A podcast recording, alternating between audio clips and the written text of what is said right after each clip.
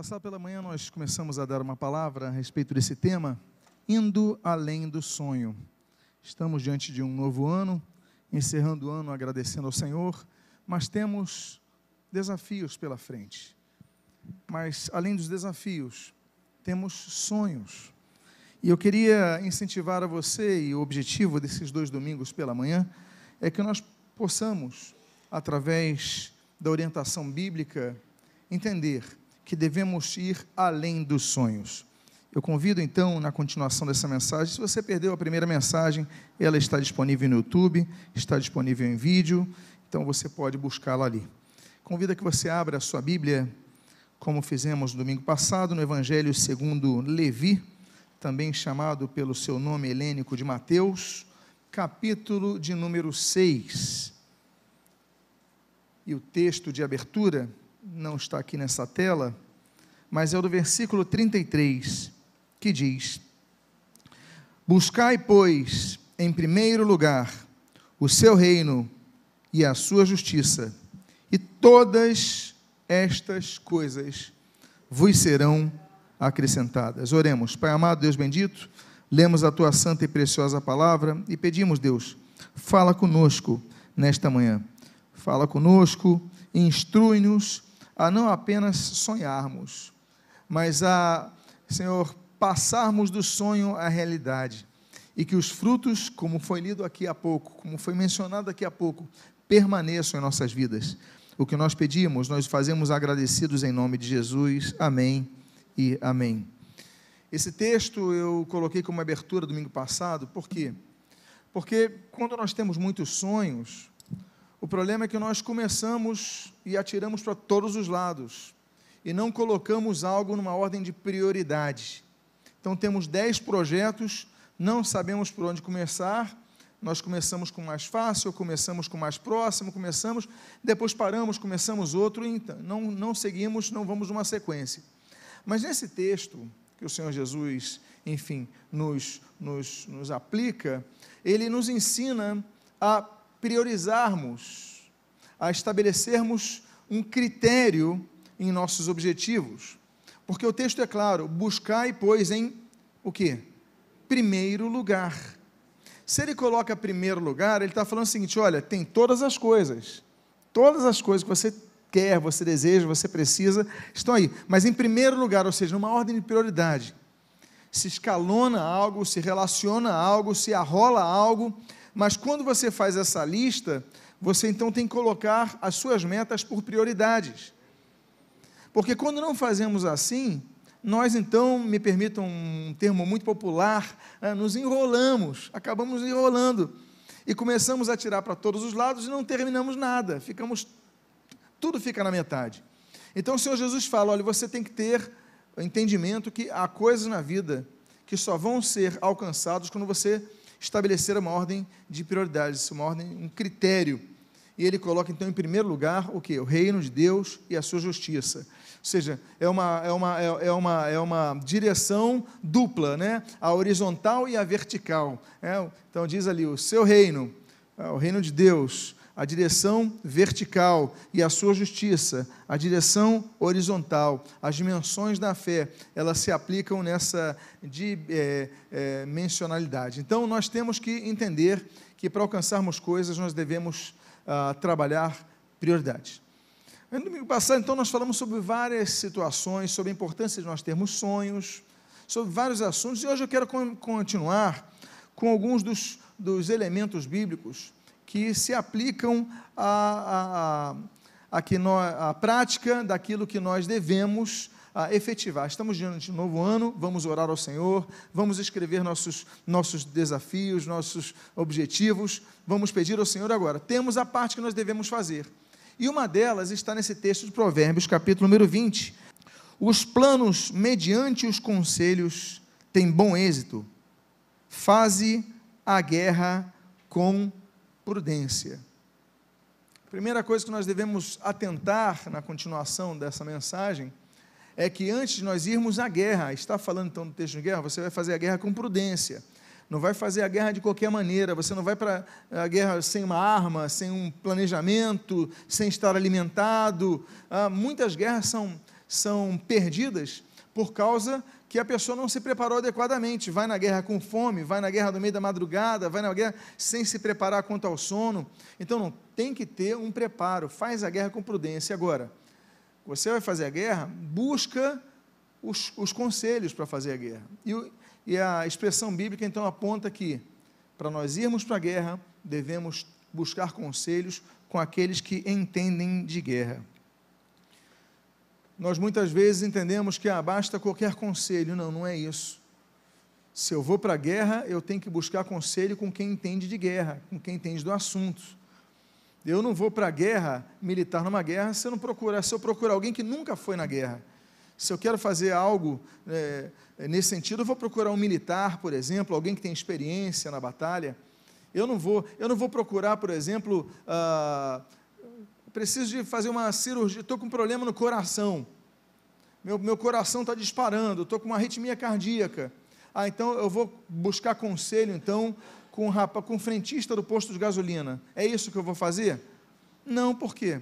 Porque a experiência dele é noutra área é, eu vou procurar conselho com o sujeito lá da, do restaurante que faz um excelente bife. Não, não vou buscar conselho com ele, por quê? Porque ele é excelente naquela área. Eu vou buscar conselho com um cardiologista, porque ele é excelente nessa área, ele estuda essa área, ele analisa essa área. Então, eu vou buscar conselho com a pessoa certa. Por quê? Porque conselhos todos têm para dar. Todo mundo gosta de dar conselho. Todo mundo gosta de ser consultado. Geralmente é assim. A nossa natureza é assim mas nós, nós devemos entender o seguinte: há conselhos que são maus. Êxodo capítulo 32, por exemplo, nós vemos a multidão de conselheiros, porque nós sempre aplicamos aquela multidão de conselheiros à sabedoria. Mas nos esquecemos que depende da multidão de conselheiros.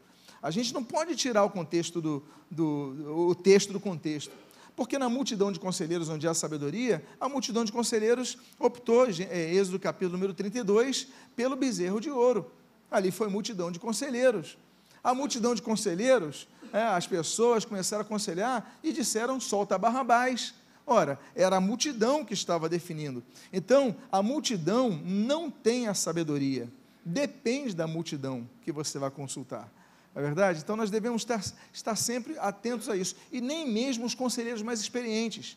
Nós devemos respeitar, naturalmente, os mais idosos, as pessoas com experiência. Agora, nós temos sempre avaliar o conselho. Aitofel, por exemplo, é, primeiro, primeiro Reis 27, ele, por exemplo, ele era, ele era conselheiro uh, de Davi, ele era tio de Davi.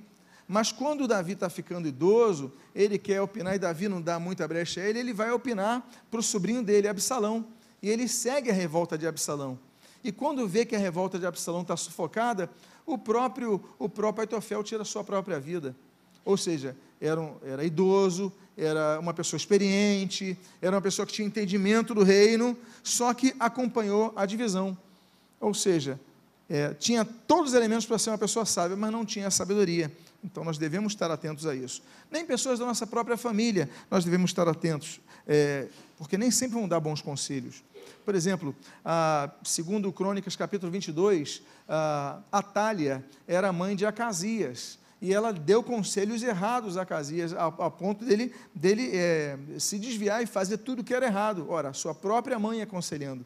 Nem sempre, ah, porque a mãe e pai, claro, vamos sempre respeitar os conselhos, ouvir os conselhos, mas quando os conselhos forem aquilo que, que é, avancem contra a vontade de Deus, contra as coisas de Deus, nós devemos entender aquilo que o Senhor Jesus falou.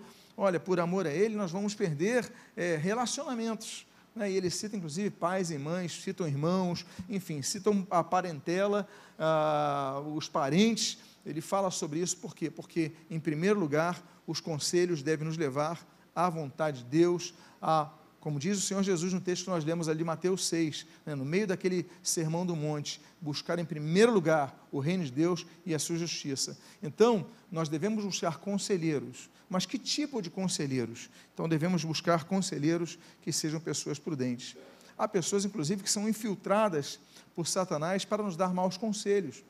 Por exemplo, Esdras capítulo 4, a Bíblia diz que foram infiltrados conselheiros ali na, no grupo de Esdras, de Neemias, para desanimarem o povo, para pessoas para darem conselhos errados. Então nós devemos ouvir os conselhos, mas nós devemos julgar sempre os conselhos. Por isso que a Bíblia diz, no primeiro salmo da Bíblia, o salmo de número 1, é, bem-aventurado aquele que não anda no conselho dos ímpios. Bem-aventurado, numa tradução mais aplicada ao dia a dia, é feliz é uma felicidade interna da pessoa. É bem-aventurado, está num bom caminho. É? Então, bem-aventurada a pessoa que não, não, não, anda no caminho, dos, uh, no conselho dos ímpios. Então, meus amados irmãos, nós devemos ter cuidado com os conselhos. Agora, o conselho é importante. Claro que o conselho é importante. Por quê? Porque quando a pessoa, e nós precisamos de conselhos, porque ninguém anda sozinho nesse mundo.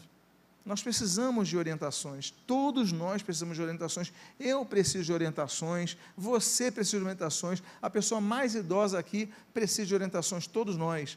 Agora, sempre entendendo que nós devemos julgar as orientações que recebemos. Assim como, por exemplo, a, a, a, o povo perece porque lhe falta o conhecimento, precisa da palavra profética para conduzir o povo, claro, mas nós devemos julgar as profecias. Não é isso que diz a Bíblia? Nós devemos julgar as profecias, não podemos aceitar qualquer profecia. Então nós devemos entender que Deus levanta conselheiros, que vai usar, por exemplo, Gênesis capítulo 41, Deus levanta José como conselheiro de Faraó, e graças ao conselho de José, o, o, povo do Egito, ele não experimenta a fome durante sete anos, quando a fome vem por toda a terra. Você lembra o conselho que nós mencionamos isso? É, Deus usa José para falar para Faraó: olha, vão vir sete anos de fartura, sete anos de muita comida, sete anos de bom plantio, boa colheita, sete anos, tudo vai dar certo. Agora, você guarda, você pega 20%, tudo que você receber e coloca, vai estocando aquele material é, que não perece, né, você vai guardando, por quê? Porque depois vão vir sete anos de fome. E aí é o que acontece. Faraó acata o bom conselho de José, e quando vieram sete anos de fome, não houve fome no Egito. Houve fome em Israel. Houve fome na terra de Israel, mas não houve fome no Egito. E aí nós temos aquele reencontro né, da família de José, José com seus irmãos e, aquela, e toda aquela situação tão bela e tão bonita. Amados irmãos, os conselhos, a multidão de conselheiros. A multidão de conselheiros traz sabedoria, sim.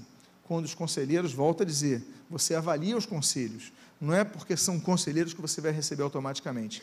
E quando os conselheiros são de Deus, aí nós temos, por exemplo, Provérbios capítulo número 11, ah, na multidão de conselheiros há segurança. Provérbios capítulo 15, eh, na multidão de conselheiros há bom êxito. Provérbios capítulo 24, na multidão de conselheiros há vitória. Nós temos três coisas aqui que são aplicadas na multidão de conselheiros.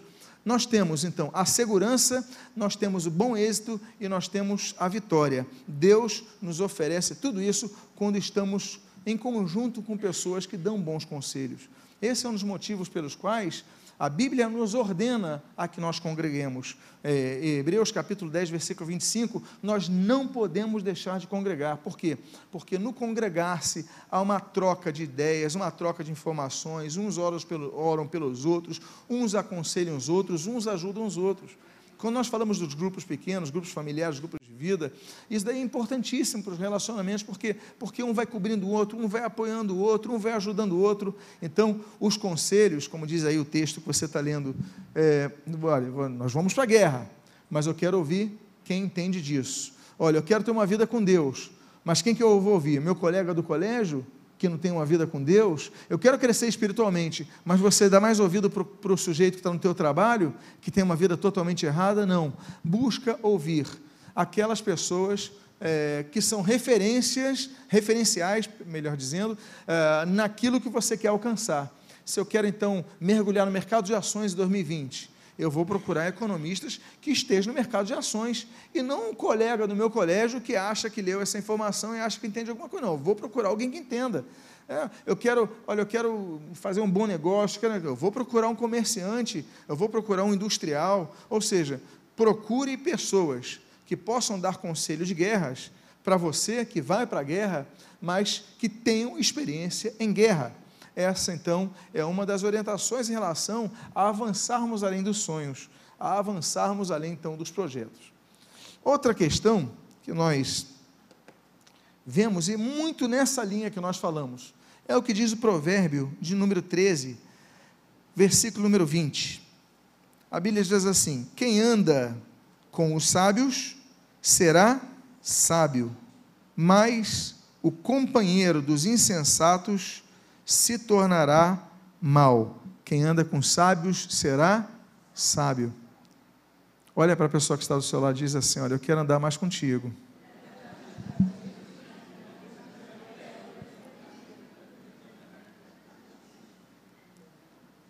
Quando a Bíblia diz que as más conversações corrompem os bons costumes, quando a Bíblia diz que quando nós começamos a andar com pessoas que não têm boas conversas, que não são boas referências, nós começamos a pegar um pouco delas.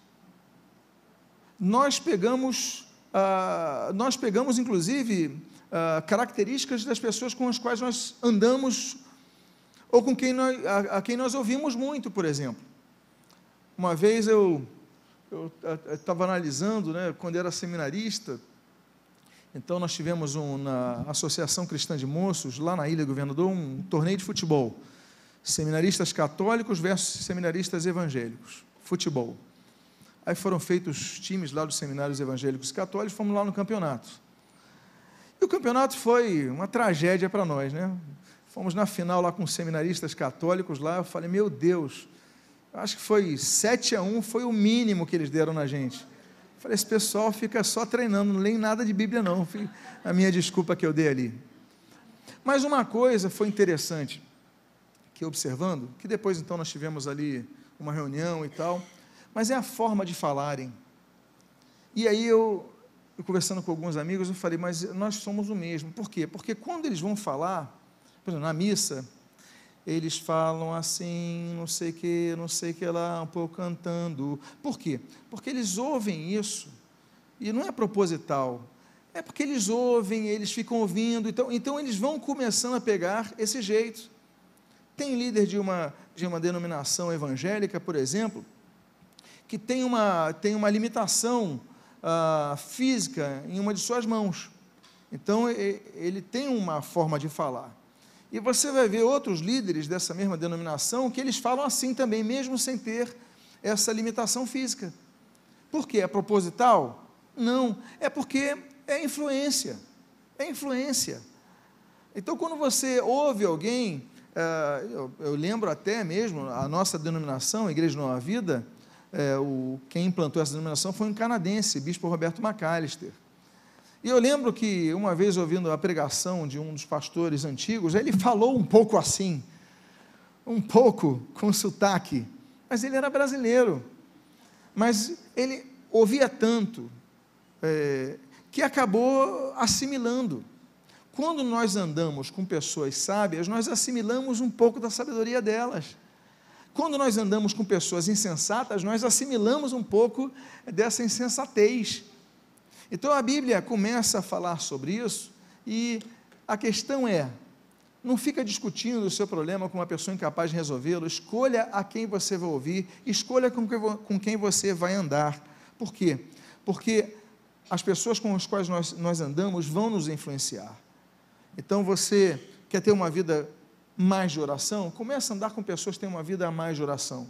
Você quer ter uma vida mais leitura bíblica, de estudo bíblico? Começa a andar com pessoas que amam a Bíblia, estudam mais a Bíblia. Você quer é, ter uma vida, eu quero ganhar muitas vidas para Jesus? Começa a andar com, com as pessoas que evangelizam. Com, começa a andar com as pessoas que são referências uh, naquilo que você quer atingir. Nós falamos agora no, exemplo anterior, lembra?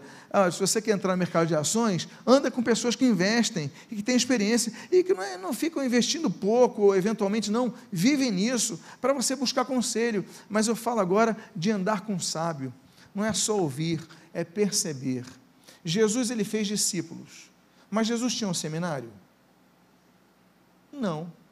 Jesus tinha um seminário que colocava assim, aulas de segunda, quarta e sexta, de sete às nove. Era assim que, que as pessoas aprendiam com Jesus? Jesus tinha uma apostila. Olha, aqui a primeira aula aqui do Evangelho, está aqui a apostila para cada um, página 7. Era assim?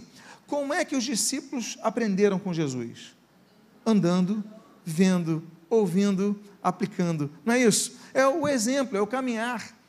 Então, quando você caminha com as pessoas boas, você vai se tornar uma pessoa melhor do que você é quando você caminha com as pessoas más, você vai herdar aquilo. Por isso que é muito complicado.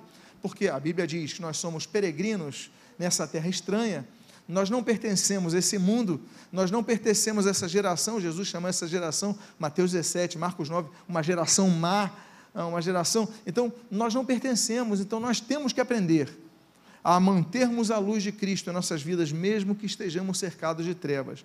Agora, o conselho bíblico é: procura andar com pessoas que fazem a diferença. Procure andar com pessoas de fé. Pessoas de fé fazem a diferença. Meus amados, você sabia que existem coisas que acontecem na vida de pessoas que elas nem têm fé, mas por causa da fé de outros elas alcançam as, as bênçãos, os benefícios da fé? Como não nos lembrarmos, por exemplo, de Noé, Gênesis capítulo 7. A promessa de Deus foi para Noé. Deus falou com Noé, Deus ordenou a Noé, Deus orientou a Noé. Ele falou: prega todo mundo para que entre na arca. Ninguém entrou senão a família dele. A Bíblia não diz que a família teve fé, talvez ele tenha obrigado. Vamos lá, pessoal, entra aí. Sou o pai. Obedeceram, entraram, ganharam a promessa.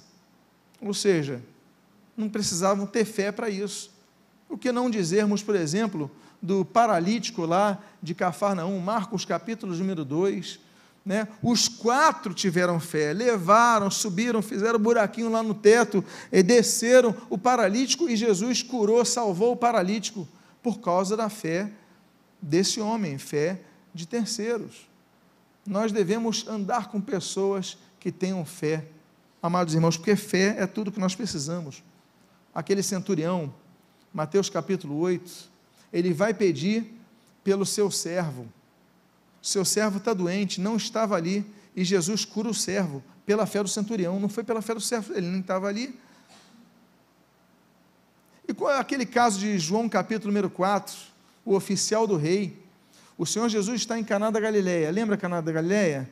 É o local onde acontece o primeiro milagre, Jesus transforma água em vinho, João capítulo 2. Dois capítulos depois, João capítulo 4, Jesus ainda está naquela região de Caná, que é a região de Nazaré, onde ele foi criado, que ele conhecia bem. Jesus estava lá em Caná, chega então um oficial do rei. Olha, estou com problema e tal. Quer dizer, o filho estava distante, quilômetros, estava em Cafarnaum.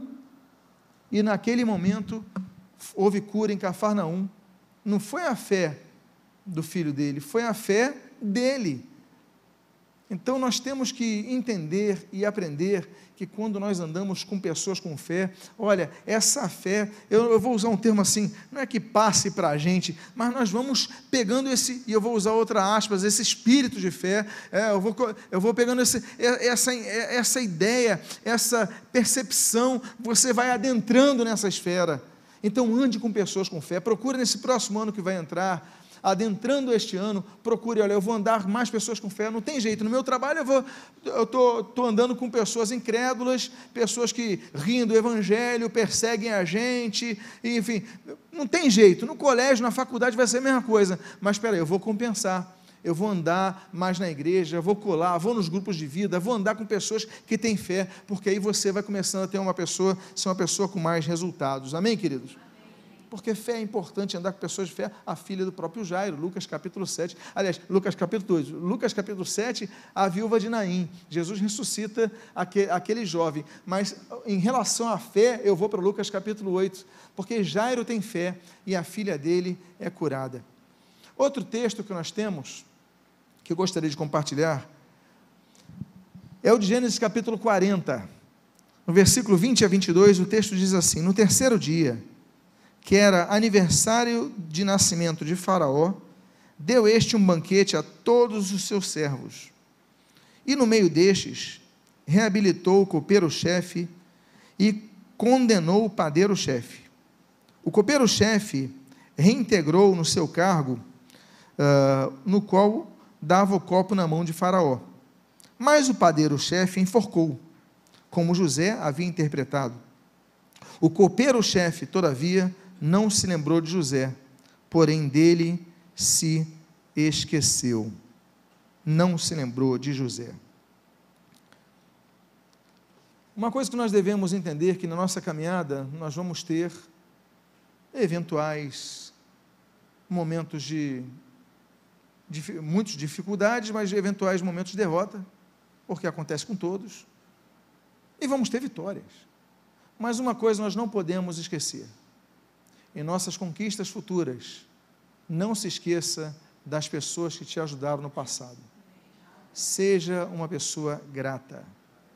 Porque quando você não é grato, você é ingrato, você conquistou algo, você é ingrato, olha, o seu caminho, ao invés de ir melhorando, não vai melhorar. A Bíblia trabalha muito sobre isso. Esse texto é muito interessante. José estava preso, estava preso injustamente. Ele tem a visão do padeiro e do copeiro, né, reais. Aliás, esse é um dos textos, é o texto bíblico que fala do aniversário. O aniversário de Faraó, ele convida os seus servos. Aí nós temos a base de toda uma tradição de no dia do aniversário do casamento, do, do casamento, aniversário de nascimento, você chamar então várias pessoas ali para celebrarem a data. Essa é a base das festas que nós temos aí em várias culturas, na maioria das culturas de todo mundo. Pois bem, mas o fato é que José tem uma visão, ele tem uma visão negativa, é uma profecia negativa para o padeiro e tem uma positiva para o copeiro. E acontece isso, eles são soltos. Só que quando o faraó, que é o rei do Egito, ele manda enforcar o padeiro, então e restabelece no cargo o copeiro, a Bíblia diz que ele se esqueceu da profecia de José. José falou: Você se lembra disso, da profecia que eu estou te dando. Ele simplesmente ignorou, não, vou ignorar José que ele está preso, eu vou aproveitar que eu sou copeiro, eu vou aproveitar que eu ganhei meu cargo de confiança, eu, eu recebi não só a vida, mas recebi um emprego, um emprego palaciano, estou garantido, vamos esquecer de José. Não seja assim. Olha, o, vários falam Sêneca, tantos outros falam tanto sobre a gratidão, mas a grande questão da gratidão é que nós, a gratidão é um pagamento que nós começamos a fazer para a nossa própria consciência para nós mesmos termos paz. Nós temos. Eu, a gratidão é para terceiros, certo? Mas espera aí, a gente começa a pagar a parcela da nossa paz para nós mesmos quando nós, nós agradecemos aos outros. A gente se livra de uma, de uma obrigação que nós carregamos. Porque nada na vida você vai conquistar sozinho, nada, nada. A começar com Deus. Agora, além de Deus, as pessoas que Deus colocou no seu caminho. Então, seja grato. Agradeça. Agradeça a Deus pela sua família. Agradeça a Deus pelos seus empregadores. Agradeça a Deus pelos seus professores. Agradeça a Deus por aquela pessoa que você mal conhecia que te deu um conselho. Mas aprenda a ser grato. Agradecer a Deus é algo muito importante, é muito necessário. Amados irmãos, Noé, por exemplo, Gênesis capítulo 8, ele sai da arca e a Bíblia diz: levantou, pois, Noé um altar ao Senhor de gratidão. Gênesis capítulo 12, Abraão, ele levanta um altar ao Senhor de gratidão. Uh, Gênesis capítulo 26, por exemplo, Isaac, nos, nos, poços dele, ele vai colocar ali o poço de Reobote, porque Deus, Deus me fez prosperar. Raquel, quando tem um filho, né, ela é engravida, ela, ela e tem um filho chamado Dan, aí ela, ela coloca o nome de Dan, olha, Deus julgou minha causa, me ouviu, ou seja, ela foi uma pessoa grata ao Senhor. Nós devemos aprender, a, Débora mesmo, Juízes capítulo 5, ela foi grata a Deus pelo que Deus fez com a vida dela. Aquela, aquela, a 1 Reis capítulo número 10, aquela rainha de Sabá, ela foi grata é, pelo que recebeu. Nós devemos agradecer em todo o tempo, nós devemos ser gratos ao Senhor. Por isso que o Senhor Jesus, quando nos ensina, Mateus capítulo 6, no meio do sermão ah, do monte, ali perto de Cafarnaum, Corazim, aquela região, o Senhor Jesus falou: Olha, o pão nosso de cada dia, dá-nos hoje. A gente agradece pelo pão nosso, a gente agradece por cada coisa é, que Deus nos dá Agradeço, Senhor, pela roupa que eu tenho. Agradeço porque eu posso andar. Porque há momentos que a gente só agradece a Deus quando a gente passa numa prova, quando a gente é, entra no emprego, na é verdade, quando recebe o salário, recebe algo extraordinário. Agora, peraí, você dá graças a Deus, não aconteceu nada diferente no meu dia de hoje. Aconteceu, você acordou, você está de pé, você anda. Quantas pessoas não conseguem andar, você enxerga. Outro dia eu estava vendo um senhor ali no centro da cidade com a bengala, ninguém ajudando o moço ali. A cidade que eu digo, aquelas pedras portuguesas cheias de buraco. Não digo nem atravessar, porque quando atravessar a rua, de repente eu, alguém olha ali, peraí, eu vou ajudar. mas aquelas pedras portuguesas do centro aqui do Rio, cheio de buracos. Aí eu falei, meu Deus, e ninguém ajudando, ninguém se tocou. Ou seja, eu, graças a Deus, eu consigo enxergar. Então, vamos dar graças a Deus, dê graça por tudo, amém, queridos? Sejamos que nem, por exemplo, não sejamos, olha, é melhor você. É melhor, porque a questão é a seguinte: a questão não é o milagre que Deus fez naquela pessoa, é o que a, é o espírito da pessoa de gratidão pelo milagre que Deus fez. Por quê? Porque Lucas capítulo 17, Jesus curou dez leprosos, mas só um veio agradecer. Ou seja, nove tiveram milagre. É preferível você andar com uma pessoa que recebeu o milagre, seja grata, do que com nove pessoas que receberam o milagre, são testemunhas vivas do milagre, têm poder de Deus naquelas vidas, mas não são gratas. Então não anda com pessoas agradecidas a Deus. Ah, mas aqueles tiveram milagres maravilhosos, eram leprosos, não são mais. Não, mas eu prefiro andar com um do que com nove. Amém, queridos? Por isso o Senhor Jesus mesmo, 1 Coríntios, capítulo número 12, é o Senhor Jesus pega o pão e dá graças pelo pão. O Senhor Jesus, que era o próprio pão que desce dos céus, conforme nós lemos ali em João capítulo 6, ele dá graças a Deus pelo pão. Nós devemos dar graças ao Senhor. Outra coisa que nós aprendemos, e eu gostaria que você aplicasse isso em relação aos seus focos, seus objetivos, é o exemplo e o mau exemplo de Sansão. O texto de Juízes, capítulo número 16, que está aí na sua tela, diz do versículo 15 ao 19: Então ela lhe disse: Como dizes que me amas? Se não está comigo o teu coração, já três vezes já três vezes zombaste de mim, zombaste de mim e ainda não me declaraste em que consiste a tua grande força. Agora, olha o que diz esse texto que eu até coloquei numa altura maior ali no, na, na tela. Importunando ela todos os dias com as suas palavras e molestando, apoderou-se da alma dele uma impaciência de matar descobriu-lhe todo o coração e lhe disse: Nunca subiu navalha à minha cabeça, porque sou nazireu de Deus desde o ventre de minha mãe. Se vier a ser rapado, ir-se-á de mim a minha força, e me enfraquecerei e serei como qualquer outro homem. Vendo, pois, Dalila, que já lhe descobrira todo o coração, fez dormir Sansão nos joelhos dela, e tendo chamado o homem, mandou rapar-lhe as sete tranças da cabeça, e passou ela a subjugá-lo, e retirou-se dele a força, retirou-se dele a força. A Bíblia diz no Salmo 37 que quem não tem paciência, o seu fim não vai ser bom. Por isso que no Salmo 40 diz: ó, Esperei com paciência no Senhor, ele se inclinou para mim. A Bíblia diz que nós, em Tiago capítulo 5, que nós devemos olhar a paciência de Jó para aprendermos com ela. A Bíblia diz, a Galeria da Fé em Hebreus, vários exemplos de paciência. Nós temos aí o exemplo, por exemplo, do próprio Abraão.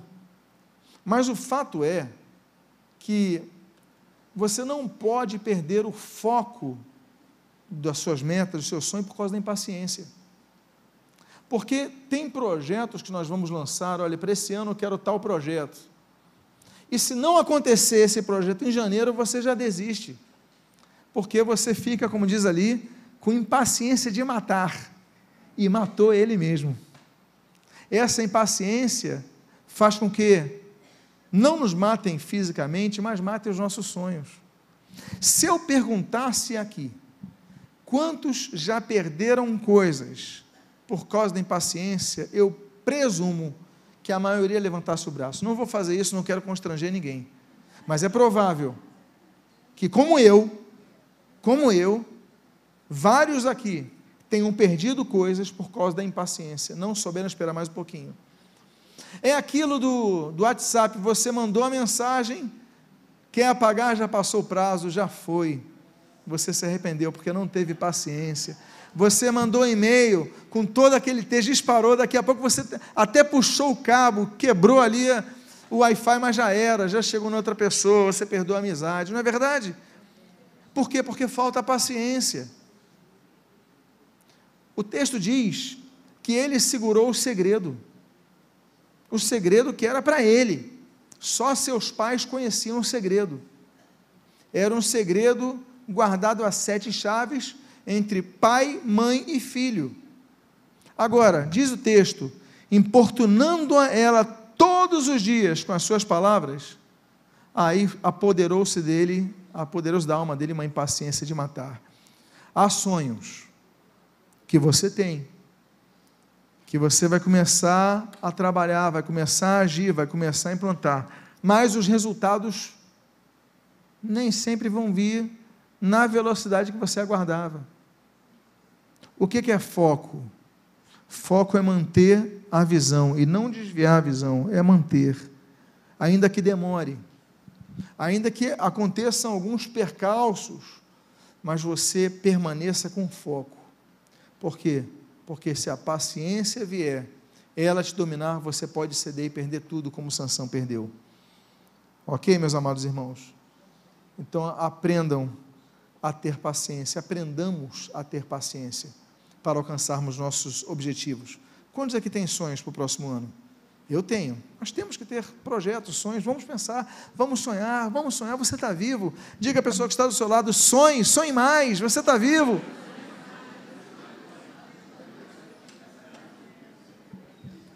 Agora, mantenha o seu foco.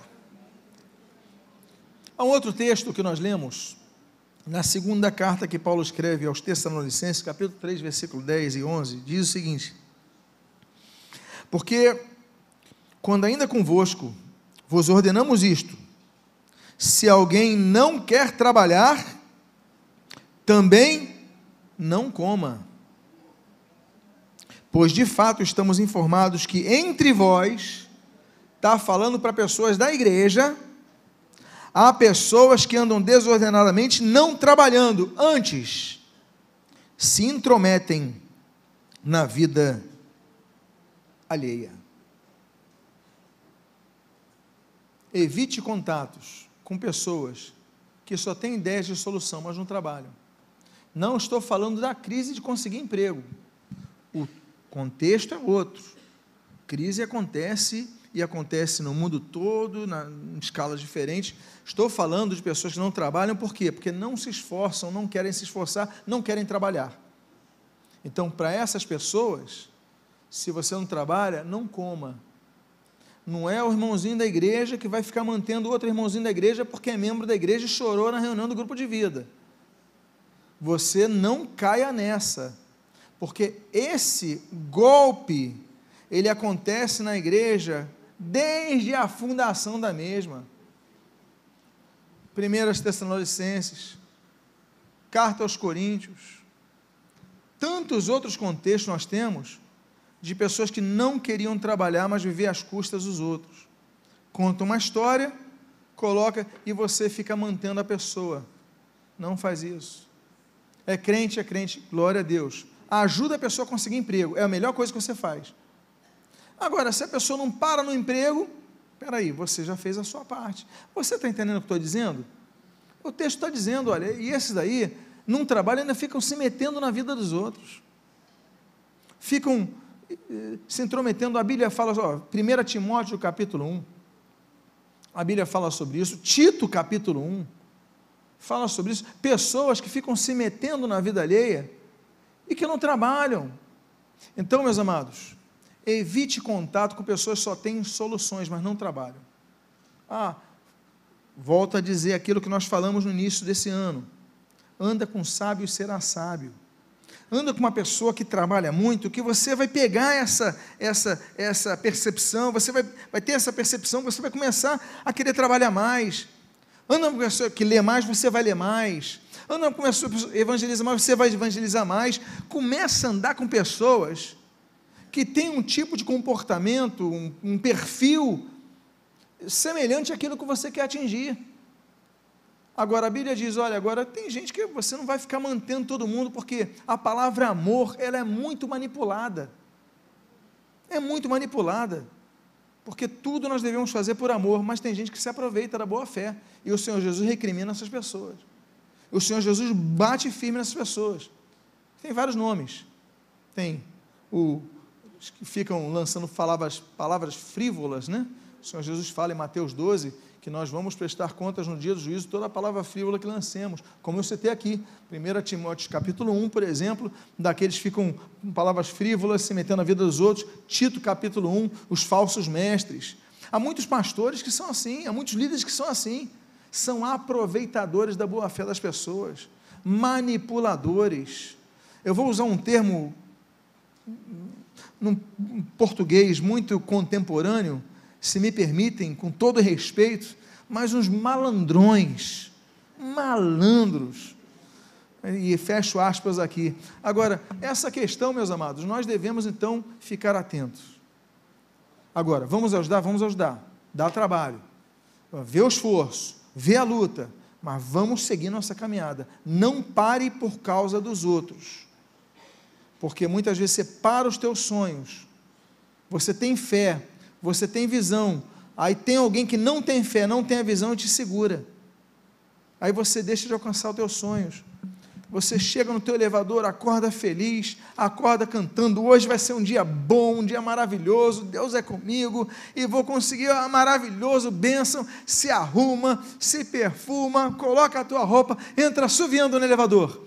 Aí você, bom dia para a pessoa que entra. A pessoa é mais ou menos que, que houve? Isso, isso e aquilo. Entre elevador, chegar no térreo. Ah, tá bom. Aí ainda dá aquela espiritual hora por mim. Tá bom. Aí você sai assim, arrasado do elevador. Desiste de tudo. Por quê? Porque você absorveu aquele espírito. Nós devemos combater esse espírito. Nós não devemos nos ancorar com a falta de fé. A... Não, nós devemos permanecer firmes. Claro, vamos chorar com os que choram. Claro, mas não vamos perder nossos sonhos. Você tem sonhos, você tem fé, então vai aquilo que nós já falamos da autoescola. A pessoa vai lá, não, eu esse ano eu vou aprender a dirigir. Eu vou aprender a dirigir e tal, não sei o quê. Aí você comenta com o teu marido. Olha, eu vou entrar na autoescola em janeiro. Aí você, você? Sério? Lançou a segunda. A terceira. Mas você já tentou outras vezes? Lança a quarta. Você está muito velha para isso. Aí ele sai. Aí você chega e toma uma decisão. Não adianta mesmo, não vou fazer autoescola. O que, que aconteceu? Você andou com uma pessoa que não tinha a tua fé. Você foi contaminada pela fé negativa dos outros, porque fé não é positiva. Fé é convicção, certeza de fatos que você não está vendo agora, é uma convicção. Se é a convicção, tem gente que tem a convicção que quando dobrar a esquina vai cair num buraco. Então é fé. Se a convicção é fé, só que é negativa. Procura andar com pessoas que têm fé positiva. Anda com sábios e serás sábio. Então evita ficar, olha, claro, vamos ter contato com todo mundo, mas não seja absorvido, não perca a tua fé. Aí é, você de novo, não sei o quê, vai fazer de novo, já tentou, está velha. Aí fala, estou velho, mas estou melhor que você. Estou melhor que você. Eu tenho fé e você não tem. Aí você pode lançar assim, e sai da minha frente que está me atrasando. E sai da minha frente, está me atrasando. Não tem tempo a perder com gente como você, não. Meus irmãos, não perca o teu ano, os teus sonhos, sonhe. Sonhe coloque no papel, ore, peça ao Senhor e anda com pessoas de fé. Então, ninguém, ninguém vai fazer com que os seus sonhos se percam. Diga a pessoa que está do seu lado. Não vai. Aí nós entramos no outro texto bíblico. Nós entramos num texto bíblico, para mim, muito impressionante sobre o ambiente que nós estamos. O ambiente onde estamos para acontecer o milagre. Porque tem sonhos nossos que precisam de um milagre, não é verdade? Tem sonhos nossos que nós, eu tenho limitações. Eu tenho limitações. Preciso, Deus abre uma porta, faz um milagre. E é o que aconteceu naquele registro, Marcos capítulo número 5, que eu vou ler agora, do versículo 36 a 42, diz assim: Mas Jesus, sem acudir a tais palavras, disse ao chefe da sinagoga: Não temas, crê somente. Contudo, não permitiu. Eu vou ler de novo essa frase. Contudo, não permitiu que alguém acompanhasse, senão Pedro e os irmãos Tiago e João. Chegando à casa do chefe da sinagoga, viu Jesus o alvoroço, os que choravam, os que pranteavam muito. E ao entrar, lhes disse: Por que estáis alvoroço e chorais? A criança não está morta, mas dorme. O que, que diz o texto? E riam-se dele. Tendo ele, porém, mandado sair a todos, sai todo mundo daqui. Jesus dando essa ordem. Tendo, pois, Jesus mandado sair a todos, tomou o pai e a mãe da criança e os que vieram com ele, Pedro, Tiago e João, e com ele, e entrou onde estava aquela criança morta, e tomando-a pela mão, disse, Talitacume, que quer dizer, menina, eu te mando, levanta-te, e imediatamente a menina se levantou e pôs-se a andar. O que nós temos que considerar é que o ambiente que você permitir ao seu redor, que ele permeie, ele pode determinar o seu milagre. Não é isso que a Bíblia diz sobre Nazaré? A Bíblia diz em Mateus capítulo número 13 que Jesus não operou muitos milagres em Nazaré por causa da incredulidade do povo. Não é por causa do poder de Jesus. O texto é explícito. Não operou milagres ali por causa da incredulidade do povo. O que aconteceu nessa cena? A filha do Jairo estava lá morta, 12 anos de idade, morta. Aí Jesus, ele fala: Não, eu vou lá visitar. Quando Jesus chega, estão todos ali chorosos. Ele, o que está acontecendo? Aí, não, a menina está morta. Ele falou: Não, está dormindo. Ela só está dormindo. Aí aquele choro vira zombaria, riam-se dele. Aí Jesus falou: Todo mundo para fora. Só vai entrar nesse quarto eu o Pedro, o Tiago, o João, que vieram comigo. Olha, ele tinha 12 discípulos. Naquela hora ele escolhe três. Escolhe três. Ele fala: só vão entrar eu, esses três discípulos e os pais. Por quê? Porque viu neles fé. Manda todo mundo para fora da casa e ali ele opera o milagre. Ele operou milagres em multidões, presentes em multidões. Ele operou milagres com incrédulos, com idólatras, com tantos juntos. Mas nessa casa, nesse momento especial, ele quis nos ensinar o seguinte: que há milagres que vão acontecer quando não houver gente incrédula perto. Tem coisa que nós devemos agarrar pessoas que têm fé com a gente. Juntar, olha, você tem fé, vamos nos unir, vamos orar, vamos projetar, vamos sonhar, vamos escrever, ah, vamos abrir uma empresa, ah, não sei o quê. Eu quero gente com fé. Então você tem sonhos, mas tem momentos, Jesus falou todo mundo para fora, eu só quero esses três. Tinha doze, escolhe três, porque naquele momento os três estavam com fé. Todos os parentes, só pai e mãe entram comigo, mais ninguém, porque aqueles tinham fé. Então, o ambiente, ele pode favorecer ou desfavorecer o milagre nos teus sonhos. Você tem milagres? Anda com pessoas de, de fé. Ande com pessoas de fé.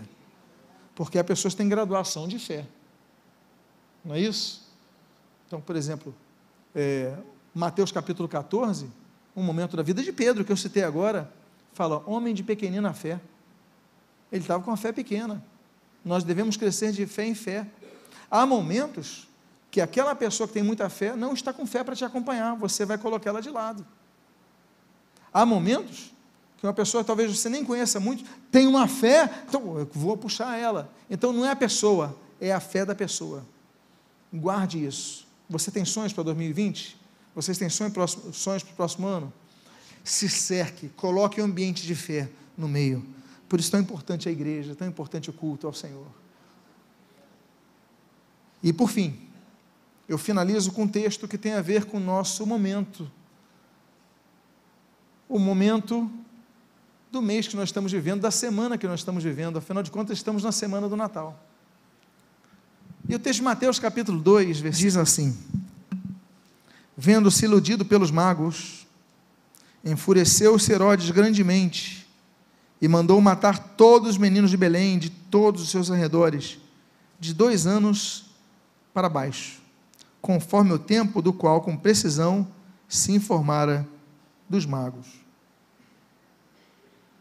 Dois anos depois, aquele período, Herodes fica sabendo do nascimento do rei dos judeus.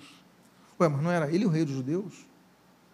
Ele não tinha conseguido, através de sua habilidade política junto a Roma, ser o rei dos judeus, presenteando o imperador, bajulando, matando opositores. Espera aí, agora está nascendo outro rei dos judeus? Não, vou matar. Dois anos, dois anos para baixo eu mato. Estamos no Natal. Daqui a três dias estaremos aqui com uma cantata de Natal.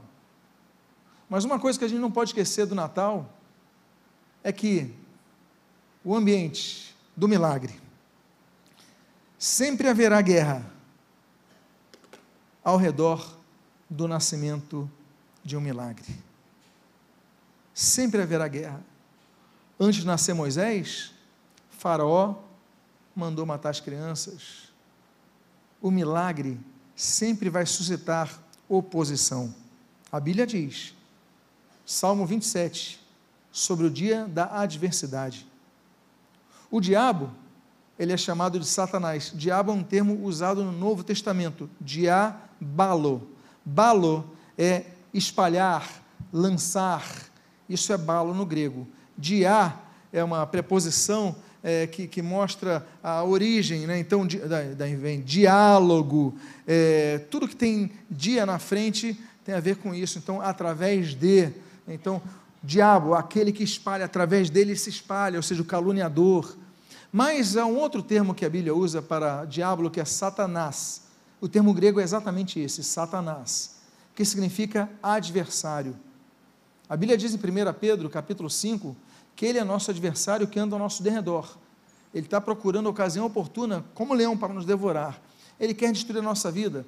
O Senhor Jesus fala em João capítulo 10 que ele, ele quer matar o, o destino desse ladrão, o objetivo desse ladrão, a missão desse ladrão, é o objetivo dele para com a igreja, matar, roubar e destruir. Mas nós lemos, por exemplo, em Gênesis capítulo 14, naquele contexto de Melquisedeque, olha, o Senhor entregará, entrega nas nossas mãos os nossos adversários. O que eu quero dizer é o seguinte: vai acontecer um milagre, vai se levantar oposição. O que, que você tem que se lembrar? Mantenha o foco no seu alvo, porque Deus está contigo. Junte-se com pessoas sábias, junte-se com pessoas de fé, busque conselhos com pessoas experientes e mantenha o seu alvo. Por quê? Porque ele não conseguiu o seu objetivo. Jesus nasceu, Jesus cresceu, Jesus exerceu seu ministério, até ele dizer: está consumado, está concluída a minha obra aqui. Meus amados irmãos, eu quero convidar você a ficar de pé nesse momento. Eu quero fazer uma oração por você. Hoje é o último domingo antes do Natal. Estamos chegando ao final de uma etapa. Temos sonhos, temos alvos, mas eu quero te incentivar a você ir além do seu sonho, a você colocar o projeto, a você começar a trabalhar, mas a você não se distrair, mantendo o seu foco. Diga, antes de nós orarmos, diga uma última coisa para a pessoa que está do seu lado: não se distraia, mantenha o seu foco.